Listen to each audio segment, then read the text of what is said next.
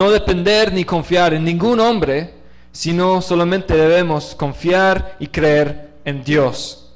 Eh, vamos a tocar acerca de la importancia de solo depender de Dios y no depender en el hombre y el riesgo, el error que es confiar así en el hombre.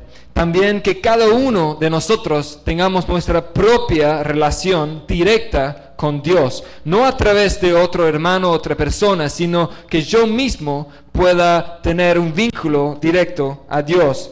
También vamos a tocar y hablar acerca de que cada uno debe tener una relación directa y no depender de las circunstancias que no haya ninguna circunstancia ni situación que nosotros tenemos o por lo cual nosotros estamos pasando que nos va a afectar o esto va a dictar cómo vamos a estar.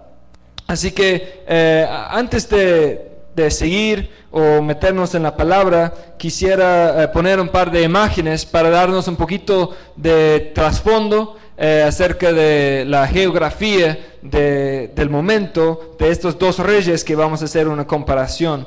Porque vamos a ver ahora que en la Biblia aparecen, bueno, muchos reyes de Israel. Sin embargo, hoy vamos a ver dos y vamos a hacer una comparación, un estudio de comparación de esos dos reyes que empezaron casi iguales, tenían la misma situación, la misma base.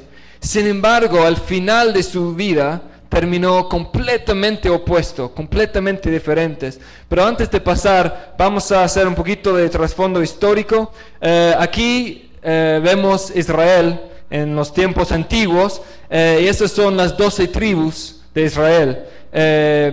creo que muchos de ustedes saben que, bueno, las doce tribus de Israel, Jacob tuvo 12 hijos y sí, eh, hubo un par de cambios, pero más que nada estos 12 hijos eh, tenían nombres como Isaacar, Manasés, Judá, eh, y bueno, seguía y después de las generaciones se estaban aumentando en número y ellos estaban en Egipto.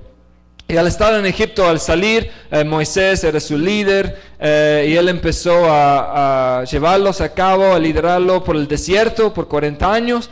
Y después eh, Josué eh, era el, líder que le iba a llevar a la tierra prometida, que es ahí. Y después de conquistar los pueblos y eh, derribar varias ciudades, ellos se acomodaron y se ubicaron aquí, y aquí están las doce tribus de Israel.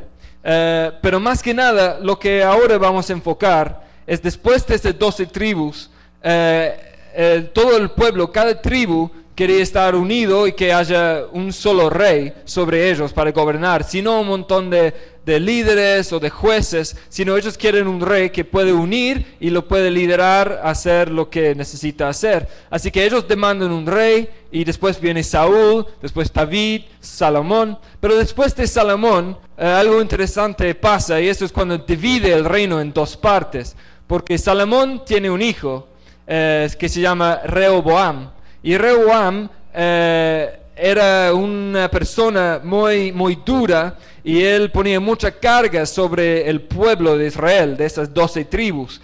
Y para las tribus que estaban muy lejos del capital de Jerusalén, ellos, a ellos no le parecía mucho y ellos, o sea, lo iban a conseguir otro líder, otro rey, para reinar sobre la parte del norte, porque este Rehoboam era alguien muy duro y él demandaba mucho. Así que ellos eh, consiguieron un rey, eh, Jeroboam, y este Jeroboam es, una persona, un personaje muy, muy interesante porque él comete el mismo error que el error de Aarón. ¿Y qué hizo Aarón? En el desierto, con el pueblo de Israel, eh, supuestamente Moisés estaba tomando su tiempo en el monte Sinaí, hablando con Dios, recibiendo los diez, los diez mandamientos, y así el pueblo se estaba poniendo ansioso, que no querían esperar, estaban desesperados por hacer o adorar algo, y estaban preocupados, así que rogaban, demandaban a Aarón que hiciera un ídolo, o sea, un dios para que ellos lo puedan adorar.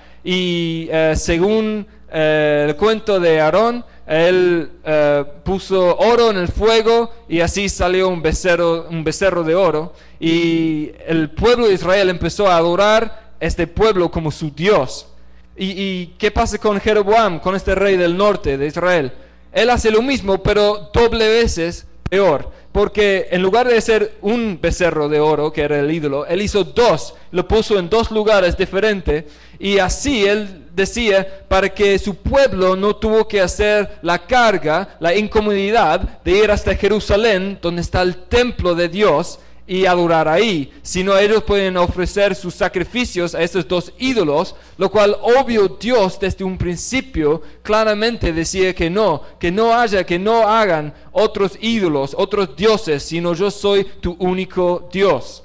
Así que vemos que empieza mal este reino del norte, el reino de Israel, por Jeroboam, y ellos o sea, cada rey que viene después, o sea, va de mal en peor, porque cada eh, uno hace cosas aún más perversas, aún más desastrosas. Y, por ejemplo, algunos reyes ya querían eh, hacer las otras costumbres de las naciones anteriores. Costumbres como qué? Como eh, de, hay un costumbre que hay un dios, y bueno, un dios falso, que supuestamente para calmar la ira de este Dios ajeno, ellos tenían que conseguir y tomar su propio bebé o su hijo y pasarlo, sacrificarlo, pasarlo por el fuego mientras este hijo era vivo. Pero no solo esto, si el hijo llorara, este Dios ajeno eh, de Molec, este Dios Molec no le iban a ser satisfechos, sino este hijo, esta hija, este niño, bebé, no podía llorar si no es una pérdida. Así que los papás mismos, ellos tenían que tratar de calmar al bebé mientras lo estaban quemando en vivo. Esto suena muy fuerte, pero eso es la idea, yo, yo quiero darles este, este trasfondo, es qué tan malos viene este pueblo santo, apartado de Dios, están haciendo lo mismo que las naciones alrededor de ellos. Y eso es lo que pasa en Israel y también a veces pasa en Judá, pero no tanto. Pero el punto es, wow, imagínense ustedes padres, o sea, sacrificando sus propios hijos y si lloraron, o sea, es una pérdida, van a morir y siempre supuestamente este Dios falso va a estar enojado. Así que esto lo que pasa y después de un tiempo llegan los arameos y los asirios y lo están atacando y desparcen todo el reino del norte y ya o se quedó. Sin embargo, sigue el reino del sur, el reino de Judá, y ellos tienen un par de reyes buenos y un par de reyes malos. Y eso es lo que vamos a ver ahora. Vamos a, ver eh, dos reyes. Este es el rey Joás. A ver, repiten, Joás. Muy bien. Y este es el rey Josías. Josías. Muy bien. Y estos son dos reyes, eh, niños, muchachos, que empezaron a reinar sobre el reino de Judá en diferentes épocas, eh, cuando aún eran jóvenes. Eh, lo que voy a hacer es, vamos a hacer eh, una comparación, pero yo voy a leer y darle un poco de, historia y voy a estar saltando sobre varios pasajes. Así que yo voy a dejar esas imágenes aquí para que ustedes se puedan ubicar y yo voy a darle los puntos importantes. Joás, el rey Joás tiene un tío, ese es su tío, pero a la vez ese tío es el sacerdote principal que para algunos fue el sumo sacerdote, pero no dice esto, sino el sacerdote principal, y aquí está el rey Joás. Joás tenía siete años cuando él empezó a reinar. Y como es su tío y sacerdote, él iba a ser la influencia, especialmente cuando era joven. En cambio, Josías empezó a reinar cuando él tuvo ocho años, pero no tenía un, tío o alguien eh, tan cerca que le iba a influenciar, aunque sí había concilio y sacerdotes. Pero el rey de Joás, vamos primero a enfocar en el ejemplo de historia del rey Joás. Y tomen en cuenta eh, que vamos a hacer una comparación primero de las similitudes de ellos dos y luego las diferencias, porque empiezan casi iguales. El rey Joás eh, se destaca en 2 de Crónicas 24. Eh, de Crónicas 24, y yo voy a estar leyendo y saltando un par de puntos. De siete años era Joás cuando comenzó a reinar, y 40 años reinó en Jerusalén. E hizo Joás lo recto ante los ojos de Jehová todos los días de Joiada el sacerdote. Su tío, el sacerdote Joiada, mientras él estaba vivo, el rey Joás, el chiquito, hacía lo bueno. El versículo 4, después de esto aconteció que Joás decidió restaurar la casa de Jehová, o sea, el templo. Él decidió arreglar, reparar el templo. Muy bien. Ahora vamos a compararlo con la situación del rey Josías. Josías, eh, esto vamos a sacar de 2 de Crónicas capítulo 34 y dice, de ocho años era Josías cuando comenzó a reinar y 31 años reinó en Jerusalén.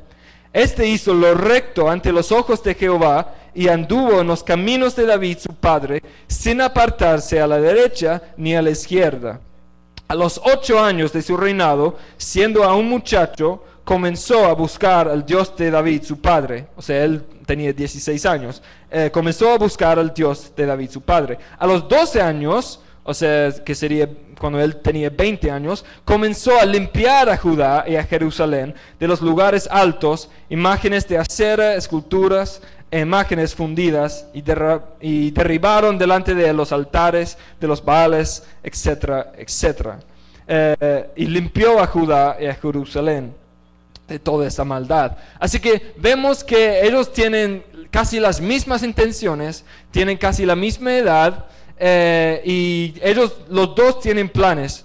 Primero vemos que Joás, por la influencia de su tío Joyada, él quiere restaurar, restablecer el templo de Dios y traer otra vez los cultos. El rey Josías también, él empieza a buscar a Dios con todo su corazón desde los 16 años y después a los 20 él también quiere edificar, reedificar el templo, pero también él quiere quitar toda la maldad, toda cosa perversa, los ídolos que están en Israel y Judá. Ok, ahora vamos a ver, vamos a volver otra vez al rey Joás.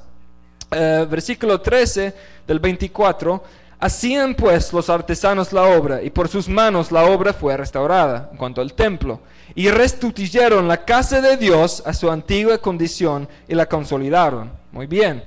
Y cuando terminaron, trajeron al rey y a Joiada lo que quedaba del dinero hicieron de él utensilios para la casa de Jehová, utensilios para el servicio, morteros, cucharas, vasos de oro y de plata, y sacrificaban holocaustos continuamente en la casa de Jehová todos los días de Joiada.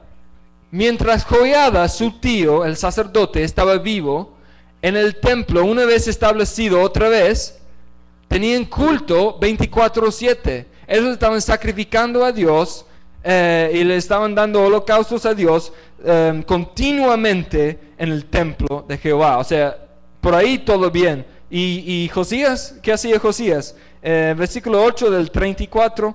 A los 18 años de su reinado, después de haber limpiado la tierra eh, y la casa, envió a Safán y otros para que reparasen la casa de Jehová, su Dios. O sea, lo mismo, él quiere otra vez arreglar, eh, restablecer el templo en Jerusalén de Dios.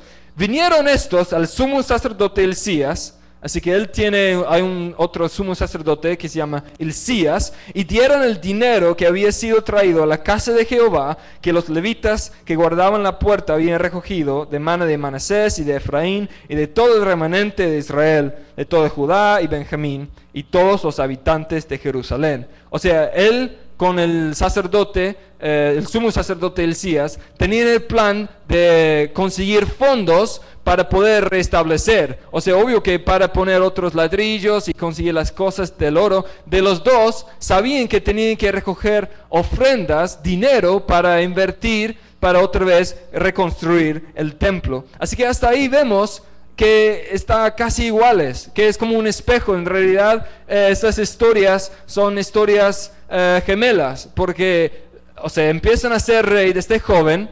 Hay un sumo sacerdote que le está influenciando y que tienen planes. Los dos quieren restablecer el templo y el culto a Jehová. Sin embargo, Josías va un poquito más allá porque él, desde una edad joven, él, quiere él empezó a buscar a Dios de todo su corazón y él tenía el plan, la idea, la meta de limpiar y sacar toda cosa impía que estaba en Israel, todo otro ídolo. Ok, ahora vamos a ver quizás la parte eh, fundamental o instrumental en la vida de Joás, que esto le va a marcar y desde ahí, desde este punto en su vida en adelante, no va a ser lo mismo. Porque en el versículo 15, más Joiada envejeció es obvio que ya era medio viejo y también ya había hecho muchas cosas para Dios. Y murió lleno de días de 130 años era cuando murió. Y lo sepultaron en la ciudad de David, o sea, Jerusalén, con los reyes, por cuanto había hecho bien con Israel y para con Dios y con su casa.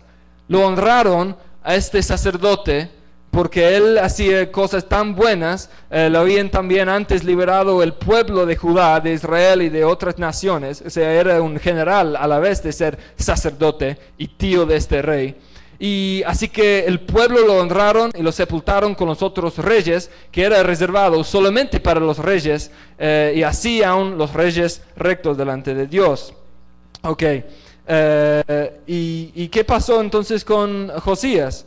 Josías, al sacar el dinero que había sido traído a la casa de Jehová, el sacerdote Elías halló el libro de la ley de, Jehová dada por medio de Moisés. O mientras lo están haciendo limpieza y reconstruyendo el templo, se encontró el libro, el Antiguo Testamento, o por lo menos la parte de Moisés, la ley de Moisés, y ellos empezaron a estudiarlo.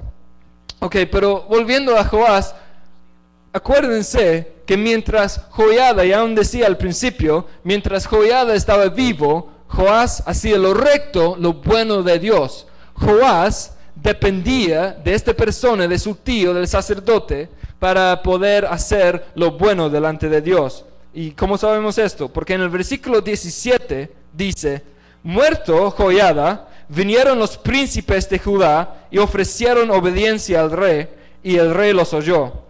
A ver, otra vez. Muerto Joiada, vinieron los príncipes de Jehová, que en realidad eran medio amigos, pero como del mundo, ah, a Joás, y ellos ofreciendo obediencia al rey, y el rey los oyó. O sea, es algo parecido con otros casos, que en lugar de conseguir el consejo y el concilio de Dios, de Joiada y de, los otros sacerdotes, llegaron sus amigos, los otros príncipes que estaban disparcidos en el reino del sur, y él empezó a escuchar y él quería ah, agradar y placer, complacer a sus amigos, sus amigos del mundo. ¿Y cómo sabemos esto? Porque en el 18, y desampararon la casa de Jehová, el Dios de sus padres, y sirvieron a los símbolos de acera y a las imágenes esculpidas. Entonces la ira de Dios vino sobre Judá y Jerusalén por su pecado y él les envió, o sea, Dios les envió profetas para que los volviesen a Jehová, los cuales les amonestaron, mas ellos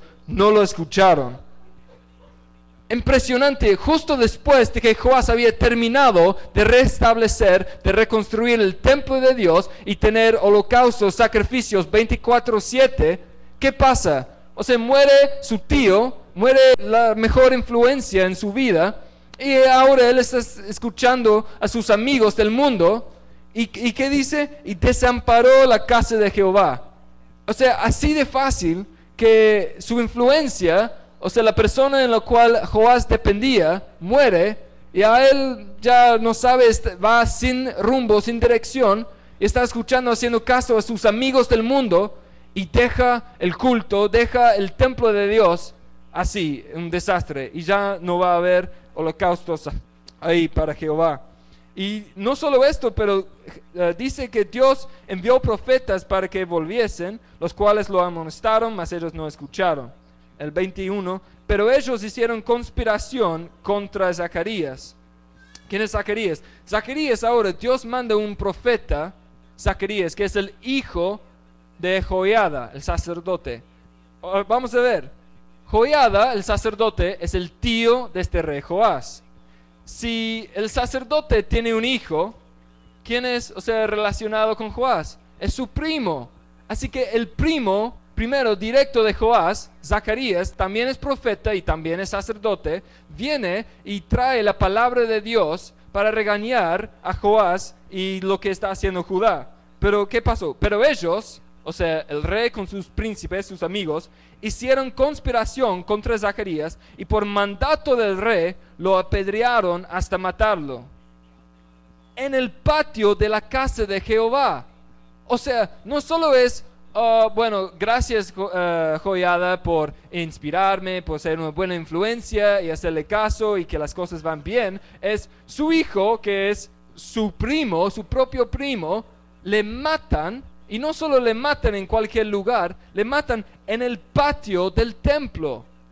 el mismo templo que él empezó a, reconstruir, establecer y que otra vez volviera a tener cultos 24/7, él lo mata ahí, en el lugar santo de Dios. Le mata al profeta la voz de Dios.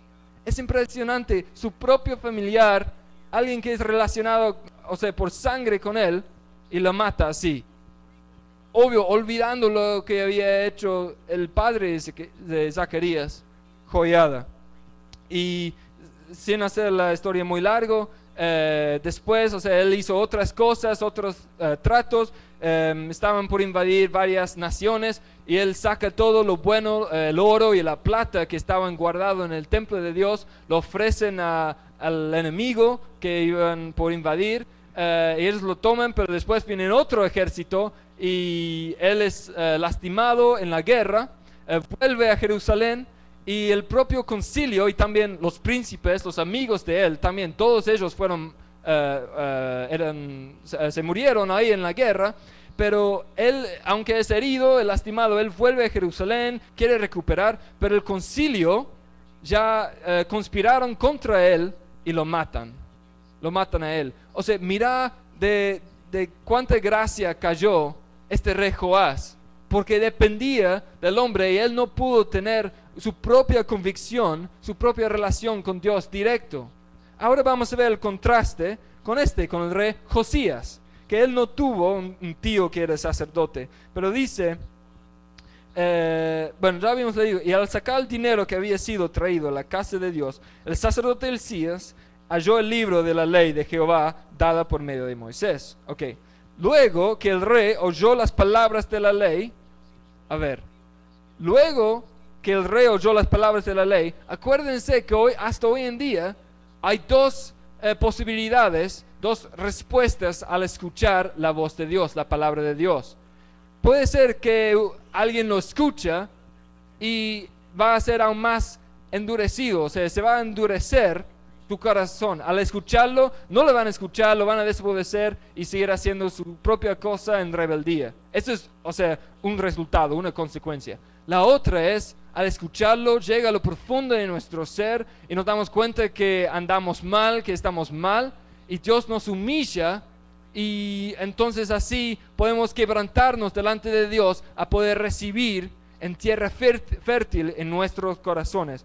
A ver, ¿cuál lo va a escoger el rey Josías de estas dos eh, consecuencias? Luego que el rey oyó las palabras de la ley, rascó sus vestidos y mandó a Elías, el sumo sacerdote y otros, diciendo, andad, consultad a Jehová por mí y por el remanente de Israel y de Judá acerca de las palabras del libro que ha hallado, porque grande es la ira de Jehová que ha caído sobre nosotros, por cuanto nuestros padres no guardaron la palabra de Jehová para ser conforme a todo lo que está escrito en este libro.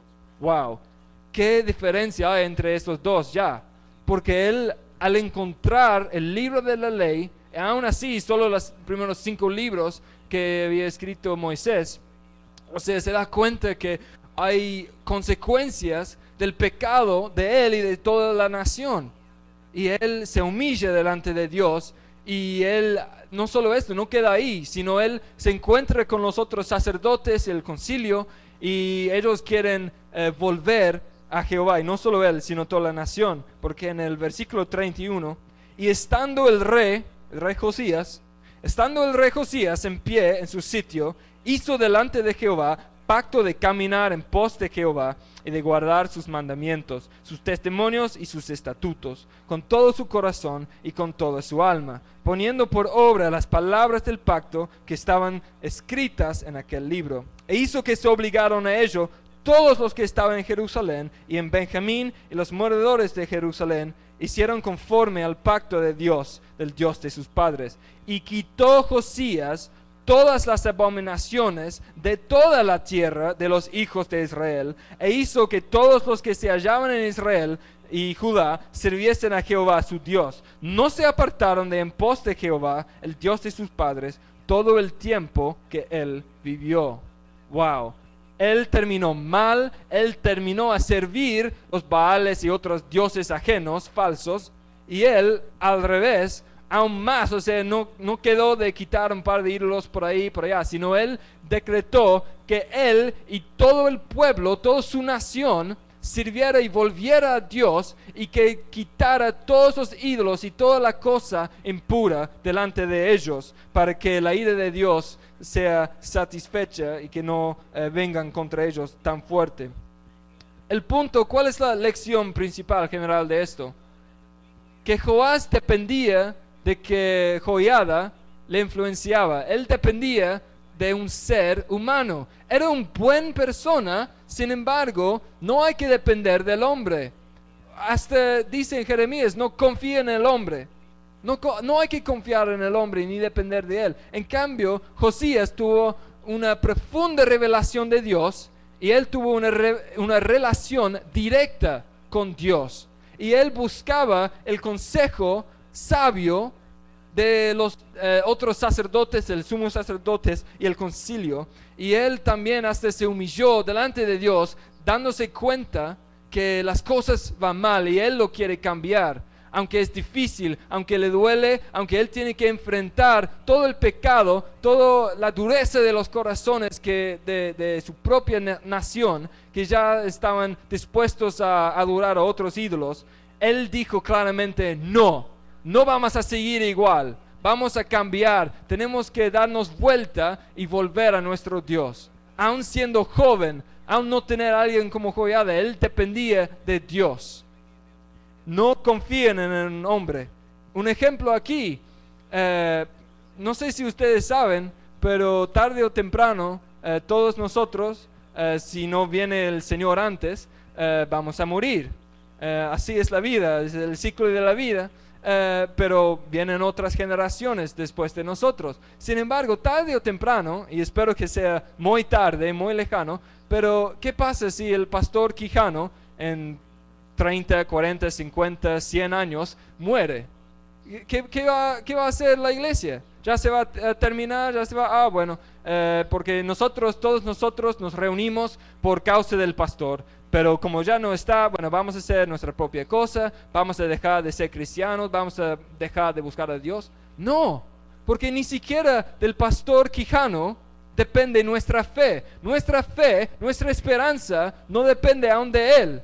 Nosotros debemos poner nuestra mirada en las cosas de arriba y directamente en Cristo. Debemos seguir el ejemplo mientras el ejemplo del pastor Quijano y otros líderes están de acuerdo con las escrituras pero si no van de acuerdo, no hay que perder nuestra esperanza y, ah, bueno, esto de cristianismo eh, es toda una hipocresía porque mira lo que hace este pastor, mira el otro. No, nosotros debemos poner nuestra mirada en Cristo, en Jesús, no en cualquier ser humano. Aún Pablo dice que ustedes, o sea, esta iglesia, creo que fue en las Gálatas, que ustedes sigan mi ejemplo porque yo sigo el ejemplo de Cristo ustedes, o sea, nosotros podemos seguir el ejemplo de cualquier persona, de cualquier hombre o mujer recta y, que, vemos que su vida es un buen ejemplo eh, para nosotros, si esto va de acuerdo, pero hay que entender que ellos deben y probablemente están siguiendo el ejemplo de Jesús.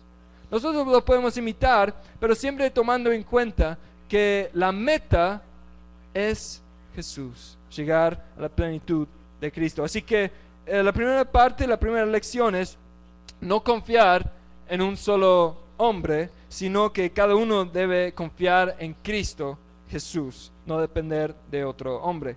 También nosotros no debemos echar culpa a las circunstancias. No sé cuántos de ustedes habían escuchado esta frase de, bueno, si tan solo yo tuviera más dinero, eh, si tan siquiera era más em, atleta y bueno, yo podía ser mejor en los deportes si tuviera o sea, hay varias excusas que nosotros damos para eh, tratar de justificar nuestros hechos, justificar nuestros planes, justificar un montón de cosas. Pero fíjense que este rey Joás sí daban excusa o estaban influenciados por las circunstancias, porque después de pasar eh, y morir Joyada, él escuchaba al mundo. El mundo le desviaba mal. Sin embargo, Josías también hubiera podido decir, yo no tengo un tío, yo no tengo, tengo alguien como Joás para influenciarme bien o, seguir el ejemplo. Eh, y además, este pueblo es duro. Ellos están adorando, sacrificando sus propios hijos en el fuego, están siguiendo otros dioses ajenos. Es duro, es difícil y me duele. Yo no quiero afrentar a este pueblo, pero no. Él eh, sacó el coraje de seguir el ejemplo de, de otros dioses, aún de David, que era su, su, padre de antes, y él quería hacer algo diferente. Él quería marcar y dejar una marca en su nación. Él no echó culpa a las circunstancias. Eh, bueno, un ejemplo eh, más moderno, lo que me pasó a mí. yo vine a Estados Unidos en el 2008 para conferencias eh, cristianas. Y ahí en esta conferencia había un predicador. Y este predicador decía algo que yo también lo había sentido y observado de los cristianos. Y él decía eh, si si haya más si hubiera más cristianos o no solo más cristianos, pero mejor dicho, celebridades, gente famosa, eh, gente deportista, de, así, cualquier persona famosa que sea. Y, él dio el ejemplo de Tiger Woods. Y Tiger Woods en este momento eh, no había pasado este escándalo que le había pasado, pero en este momento era uno de los mejores eh, atletas en el mundo, era uno de los mejores golfistas, eh, jugadores de golf que había, y él era también tanto la cara de Nike como la cara de golf, como la cara de deportes, y tuvo un buen testimonio de dónde venía y cómo él pudo vencer al racismo, esto y el otro, y llegó a ser uno de los mejores de golf. Y él decía, muchos, él había escuchado eh, de muchos cristianos, si Tiger Woods hubiera uh, convertido, si él convirtiera al cristianismo, él lo haría el cristianismo cool, o sea, la moda. Entonces, más gente van a venir y van a creer y no y los cristianos no van a tener vergüenza de demostrar su fe o de hablar de uh, quién cree y qué cree, sino que o sea, todo dependía de Tiger Woods y su situación.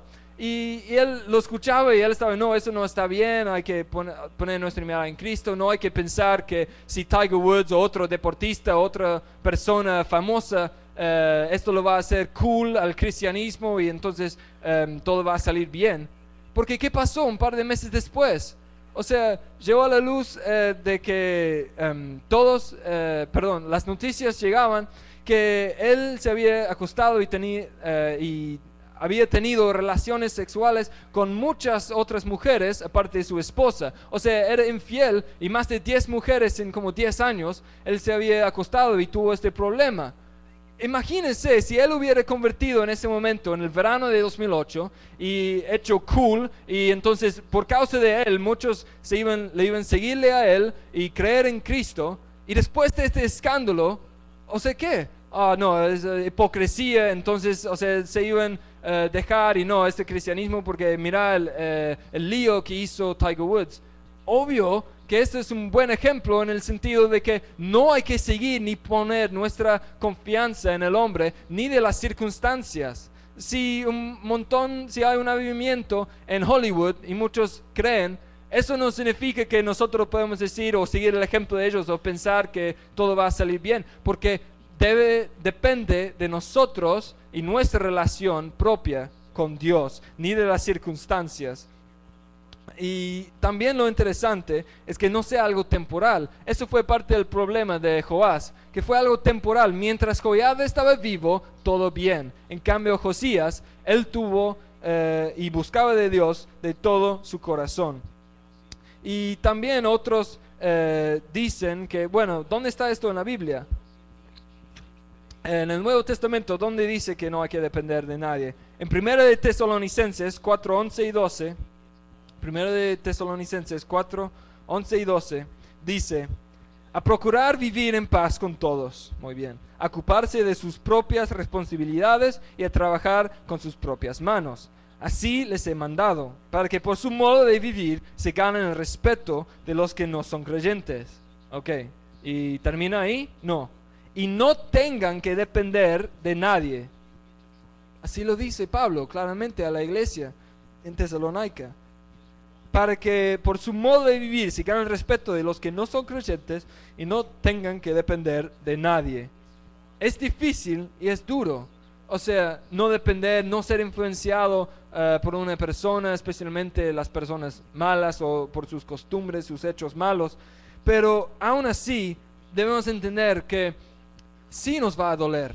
La vida es dura y nos cuesta muchas veces. Si nosotros queremos hacer lo bueno, lo recto, como el rey Josías, eh, vamos a enfrentar con situaciones muy difíciles, muy duras, pero debemos, eh, debemos tener el coraje y la gracia para poder decir no y entender que sí nos va a doler, pero que el dolor en sí tiene un propósito, que hay una esperanza. El dolor no es siempre el dolor. ¿Qué significa esto? O sea, no todos los dolores son los mismos. Hay dolores con esperanza y hay otros dolores sin esperanza. Aunque el grito del dolor, si algo me duele a mí mucho y yo voy a gritar, y porque me duele, y sí, o sea, obvio, pero este grito va a ser diferente, aunque tiene la misma intensidad, el volumen, la frecuencia, todo esto, depende de la esperanza, depende de la consecuencia. ¿Por qué? Un ejemplo, eh, bueno, sé que la hermana compartió su testimonio ahora y quizás, o sea, no se aplica exactamente, específicamente en este caso, pero porque esto fue un milagro de parte de Dios de sanarla. Pero la mayoría de veces, si ustedes van al hospital a visitar a alguien en la sala de oncología, los gritos de dolor ahí son muy diferentes de los gritos de dolor en la sala de maternidad aunque se escucha para un extraño ahí que están pasando em, y, lo escuchan así, eh, puede ser que se escucha lo mismo, pero no son lo mismo, porque el dolor, el grito del dolor de alguien en la sala de oncología, alguien que tiene que es diagnosticado con cáncer, que pasan por el tratamiento y todo, este grito de dolor, la mayoría de veces probablemente le va a terminar, le va a llevar a la muerte lo que le espera a esta persona muchas veces es la muerte. Este grito de dolor, aunque el grito se parecen, es casi igual, hay otro propósito, hay otra consecuencia de este grito de dolor del lado oncológico. Sin embargo, si ustedes pasan y ven las mujeres que están embarazadas por la sala de maternidad, estos gritos de dolor, ¿en qué terminan? ¿A qué les llevan? Nueva vida. Ellos van a dar a luz hijo, una hija, y entonces pueden crecer su familia. Pero el propósito, la consecuencia, el resultado de este dolor es esperanza, es vida. Del lado de cáncer, el dolor, muerte. Del lado de la maternidad, estar embarazada, vida, nueva vida, un hijo, otro ser humano. Eso es la diferencia. Nosotros debemos entender que para el ser cristiano, nosotros vamos a pasar por cosas duras y nos duele, nos va a causar dolor, pero hay esperanza. Hay esperanza con todo nuestro dolor. ¿Por qué digo esto? Porque aun Pablo, hablando de la creación en Romanos 8, 22 y 23, eh, Romanos 8, 22 dice, porque sabemos que toda la creación gime a una, y aún está con dolores de parto hasta ahora. Y no solo ella, sino que también nosotros mismos, que tenemos las primicias del Espíritu, nosotros también gemimos dentro de nosotros mismos, esperando la adopción, la redención de nuestro cuerpo. Pablo usa la misma idea, la misma imagen, que como una mujer que está con dolores de parto, que sí le duele, que por un tiempo nada más le duele, pero va a salir de esto y después de la salida es vida, nueva vida. Y así dice Pablo que nosotros tenemos la esperanza de adopción, de ser hijos de Dios. También a Gálatas, Gálatas 4:19, hijitos míos, por quienes vuelvo a sufrir dolores de parto, hasta que Cristo sea formado en vosotros. Hasta que Cristo sea formado en vosotros, yo, Pablo, aunque es hombre y masculino y no lo puede hacer, pero por quienes él vuelve a sufrir dolores de parto, porque sabe que este dolor es algo temporal y la esperanza es que vamos a tener Cristo formado en nosotros. Cristo formado, nueva vida en Él. Esperanza va junto con nueva vida, con transformación. Y también hay muchos salmos y salmistas diciendo y eh, animando a nosotros y a los lectores que griten a Dios, que debemos aclamar a Dios, que debemos entender que nuestro Dios eh, es bueno y que nosotros debemos ocupar nuestro tiempo de buscarle mientras Él puede ser hallado.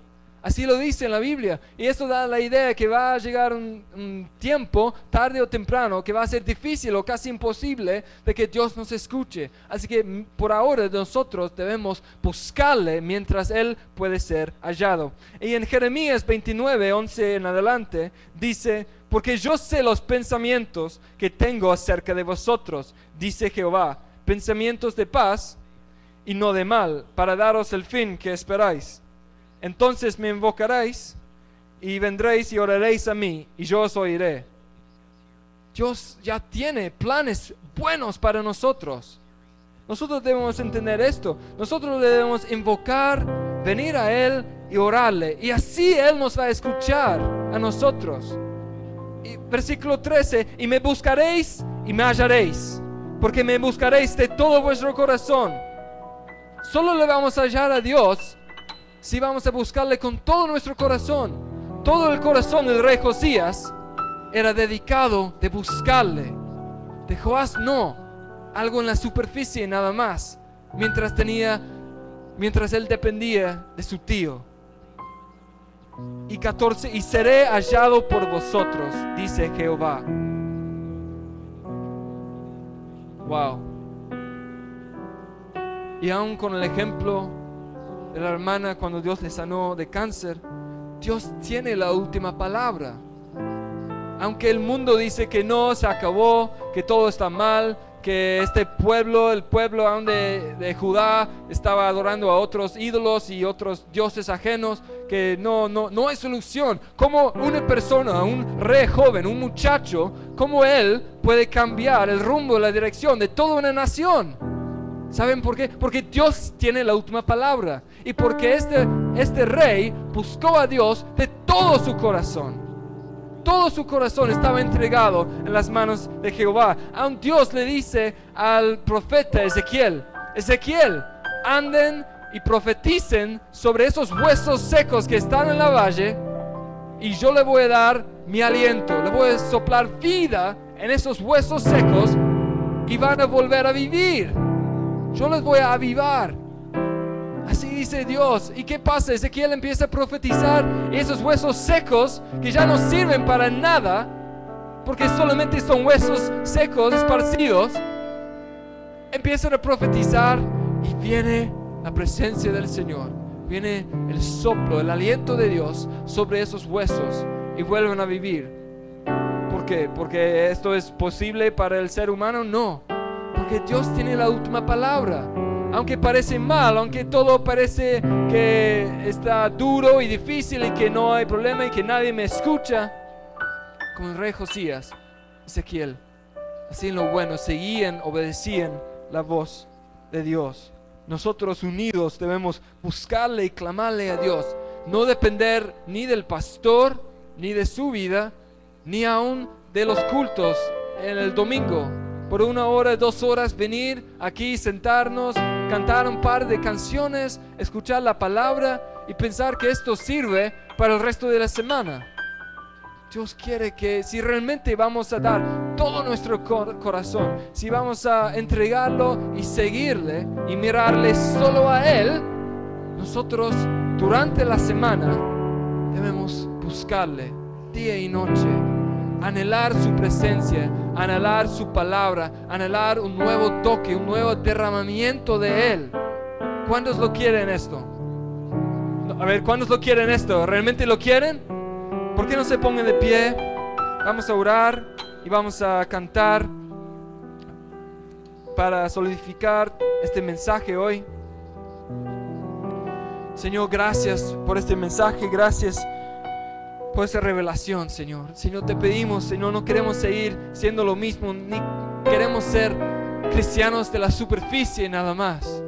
ni depender de un ser humano, ni depender de las circunstancias, Señor, ni de una situación, sino saber que aunque las cosas son duras, debemos volver a ti, buscarte día y noche, Señor, darte todo nuestro corazón, volvernos a ti, Señor, mirarte solo a ti, Señor, no mirar atrás ni a lo de alrededor, sino poner nuestro enfoque, Señor, nuestro enfoque en ti, en las cosas de arriba.